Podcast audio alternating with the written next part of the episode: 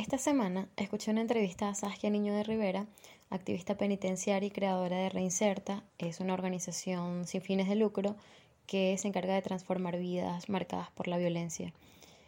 Ella trabaja con niños, niñas y adolescentes que por cualquier motivo han terminado en una cárcel. Así también realiza una labor con mujeres y madres que se encuentran pagando alguna condena.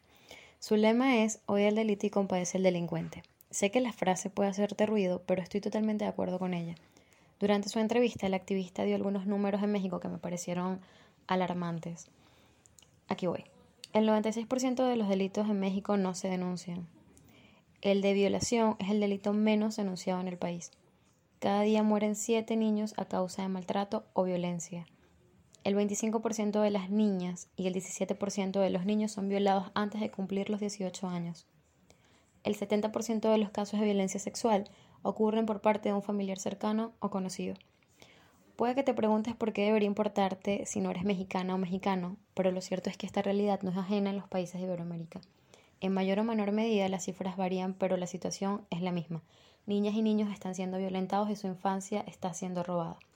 Los números que acabo de darte son sobre niños que sufren violencia sexual, pero no es la única que existe.